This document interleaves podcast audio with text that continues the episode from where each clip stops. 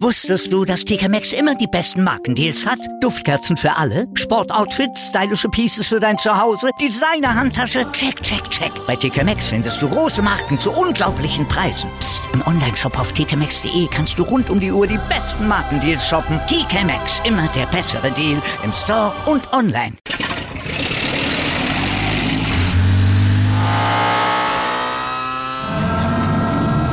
Von 0 auf 100.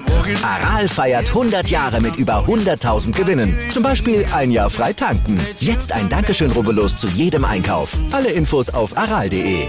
Aral, alles super. Ist ja jetzt auch schon wieder fast zwei Tage her, aber die Begeisterung über die NFL in Deutschland, irgendwie spürt man die immer noch. Ja, überragende Stimmung, ne? Das war ein Riesenspektakel. Die NFL ist definitiv in Deutschland angekommen. Ja, da haben sich zwei gefunden. Die NFL in ihrem Expansionsstreben auf der Suche nach einer neuen Goldgrube, tja, und die deutschen Fans, die begierig sind, nach äh, diese Goldgrube zu sein, die nach der NFL gerade zu lechzen. Also ist eine perfekte Symbiose. Naja, da natürlich auch so ein bisschen ge geschürt, natürlich auch durch äh, Tom Brady, der dann auch gesagt hat, eines der größten Spiele seines Lebens. Das ist eine unfassbare Stimmung, wird ihm immer im, also der Mann ist natürlich auch eine PR-Maschine, aber das wird auch noch ausgebaut werden, ganz sicher, ne? Nach diesem Hype von München, es wäre fahrlässig, wenn die NFL ihr Engagement hierzulande nicht wirklich ausbauen würde. Also für mich muss ich das nicht, wisst ihr ja alle, aber es wird wohl so kommen und es ist auch gut so für alle Fans. Ist das toll und für die Sportart sicherlich auch.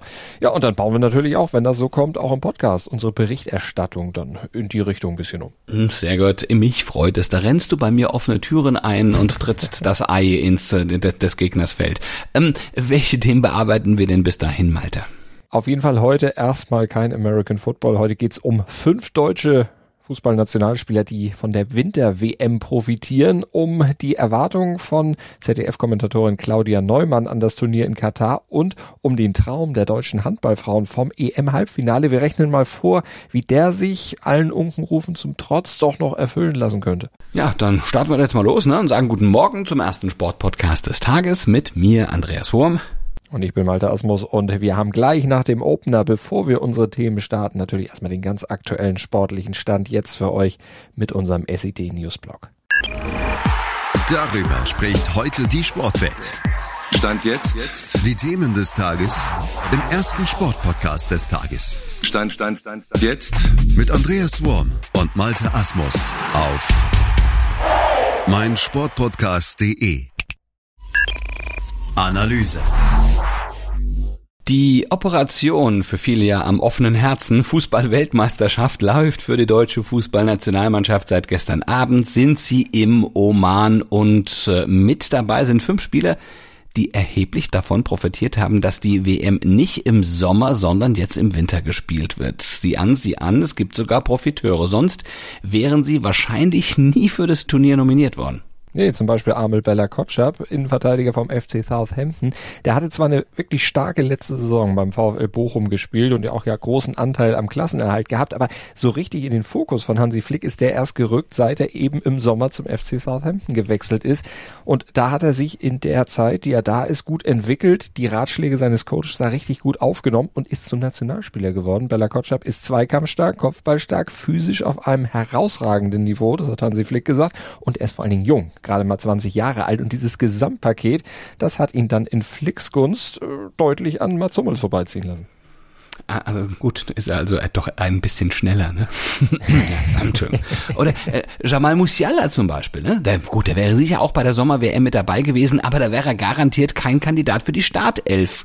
Äh, und aber was der ist er jetzt, also nach den Topleistungen bei den Bayern in der Hinrunde, er stand jetzt ja nicht mehr wegzudenken. Ne? Neun Tore, sieben Vorlagen in 14 Ligaspielen, die sind wirklich so außergewöhnlich wie sein Ballgefühl. Und dieses Gesamtpaket macht ihn für die Experten trotz seiner erst 19 Jahre wirklich zum Unterschiedsspieler. Da wäre im Sommer noch überhaupt nicht dran zu denken gewesen, dass er das sein würde, genauso wenig wie an ein Comeback von Mario Götze hätte damals im Sommer auch keiner wirklich für möglich gehalten, dass der nach fünfjähriger Nationalmannschaftspause äh, dann doch nochmal zurückkehrt zur WM in den Kader, aber er hat mit seinem Wechsel nach Frankfurt alles richtig gemacht. Er hat hart an sich gearbeitet und letztlich dort auch abgeliefert und die Nominierung ist jetzt einfach der verdiente Lohn dafür und viele Skeptiker hatten das nicht für möglich gehalten im Sommer und muss ich sagen, ich schließe mich da ein.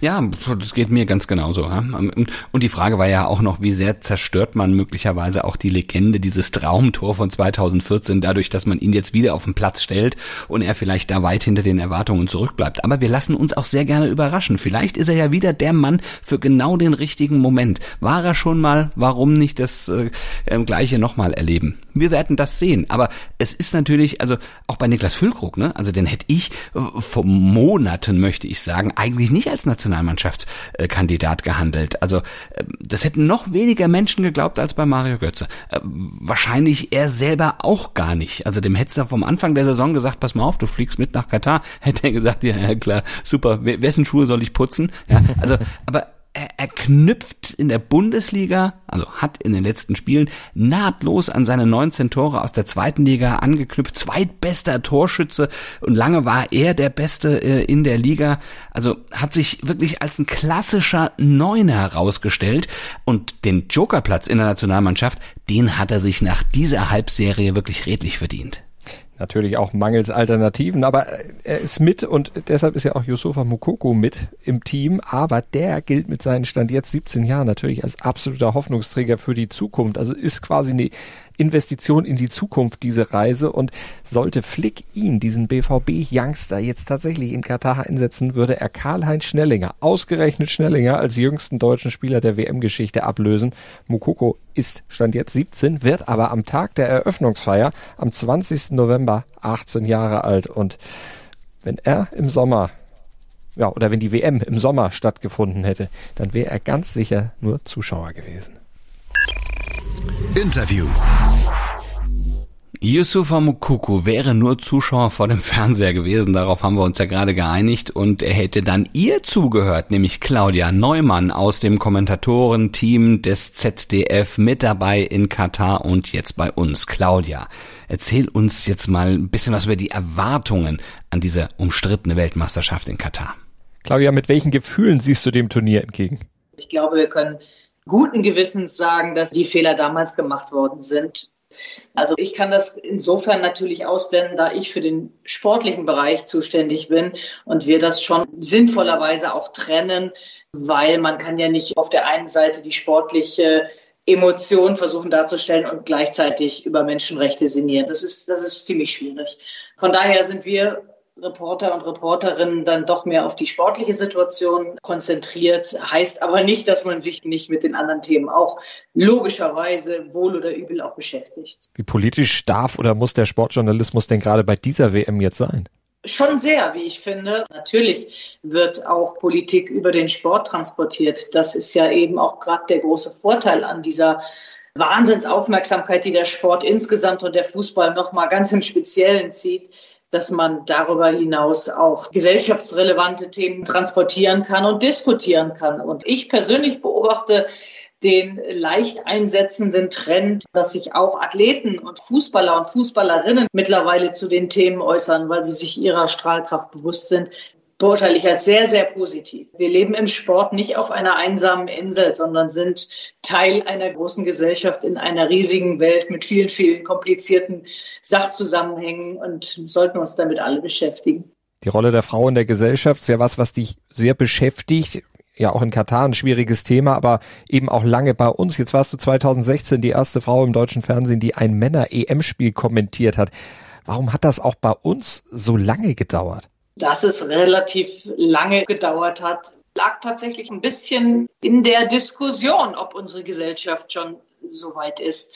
Also ich habe mich da immer einigermaßen auf einer Ebene und Augenhöhe mit meinen männlichen Kollegen gesehen und ich denke auch meine Vorgesetzten und Chefs und die Entscheider im ZDF. Aber erst war es unausgesprochen, später dann ausgesprochen. Die Diskussion, kann man das machen? Sind die Leute schon tatsächlich so weit? 90 Minuten eine erklärende und einordnende Frauenstimme beim Männerfußball zu akzeptieren. Und ja, dass Menschen und unsere Gesellschaft sich mehr und mehr an Frauen in allen Positionen auch im Fußball gewöhnen müssen. Ich glaube, das haben die meisten Menschen, die nicht mit Scheuklappen durchs Leben laufen, verstanden. Und das ist sicherlich auch beim Live-Fußball so. Ähm, davon darf man dann auch ausgehen.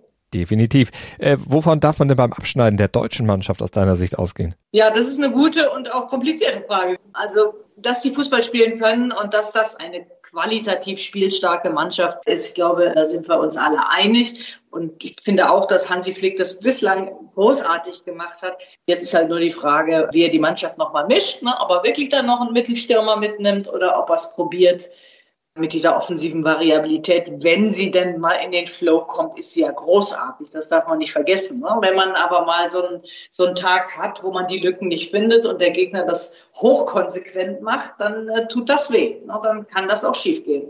Von daher, Einschätzung bleibt sehr offen, aber Gruppe auf jeden Fall, K.O.-Runde auf jeden Fall. Ich glaube auch, dass das Halbfinale drin sein kann. Wer sind deine Favoriten auf den Titel? Der Witz ist ja tatsächlich, dass alle so ein bisschen Probleme hatten, ne? auch in der Nations League. Aber ansonsten würde ich natürlich die üblichen Verdächtigen Frankreich, ich glaube auch England wird wieder an der Topform kratzen. Deutschland gehört dazu, Spanien gehört dazu. Ähm, bei Belgien bin ich mir nicht mehr ganz sicher. Ich glaube, die sind schon so ein Tick über den Zenit. Und ich glaube, der amtierende Obermeister ist ja irgendwie nicht dabei, ne? Über diesen Diss gegen meine Italiener gehe ich mal ganz schnell hinweg. Danke auf jeden Fall an die ZDF-Kommentatorin Claudia Neumann. Analyse. Ja, jetzt gucken wir mal zum Handball. Ne? Die deutsche Nationalmannschaft der Frauen hatte ja, schon vor der EM, also vor dem Halbfinale, ähm, sie hatten von dem Halbfinale geträumt, so ist es richtig. Ähm, wie ist es denn da jetzt, Stand jetzt so? Ja, die Chance ist nach wie vor da, ins Halbfinale zu kommen, aber die ist minimal. Die deutschen Frauen waren ja mit null Punkten in die Hauptrunde eingezogen und da stehen sie jetzt bei zwei zu vier Punkten auf Rang fünf der Sechsergruppe und wir wissen ja, nur die ersten beiden Teams kommen weiter. Heißt, sie brauchen heute Abend gegen Frankreich und morgen Abend gegen Rumänien auf jeden Fall Siege, um überhaupt noch eine Chance zu haben. Ja, aber selbst zwei Siege binnen 19 Stunden könnten unter Umständen nicht ausreichen, ne? Ja, das stimmt. Das deutsche Team ist auf jeden Fall auf Schützenhilfe angewiesen, denn Montenegro 4 zu 2 Punkte und Frankreich 6 zu 0 Punkte, die müssten patzen. Aber wenn Deutschland zwei Siege holt und 6 zu 4 Punkte am Ende dann aufweist, äh, dann würde das Team in einer möglichen Dreierkombination beziehungsweise in einem möglichen Dreiervergleich dank der besseren Tordifferenz zumindest mindestens auf Platz 2 springen. Ja, aber verliert Deutschland heute Abend gegen Frankreich, hätten sie bereits vor dem abschließenden Hauptrundenspiel wirklich keine Chance mehr auf die Finalrunde in Ljubljana.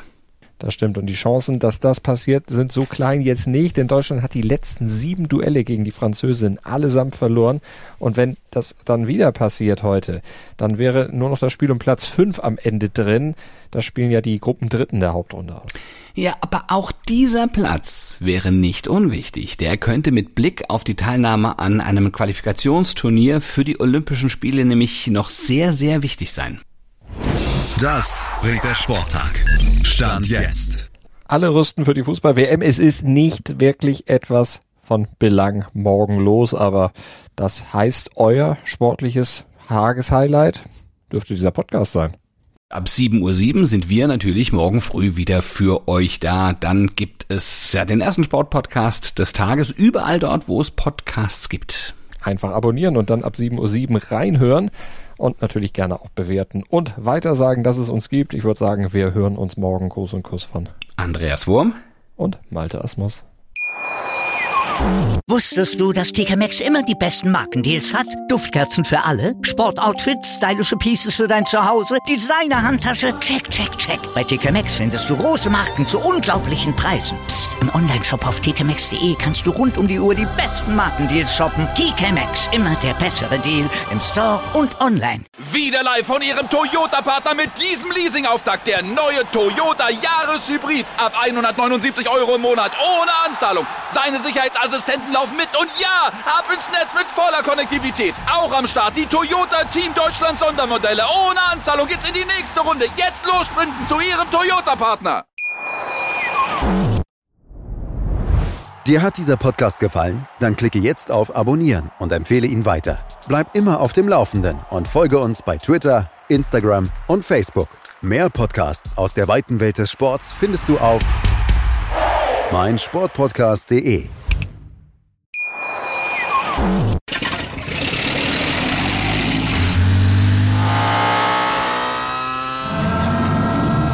Von 0 auf 100.